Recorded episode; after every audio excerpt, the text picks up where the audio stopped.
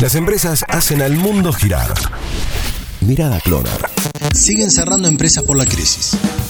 Los números que tira la consultora de Orlando Ferreres son durísimos. Cerca de 30.000 empresas desaparecerán este año por la crisis económica provocada en gran medida por la pandemia del coronavirus. Según la consultora, el año cerrará con poco más de medio millón de compañías funcionando. Esto quiere decir una caída del 5,2% comparado con el año pasado.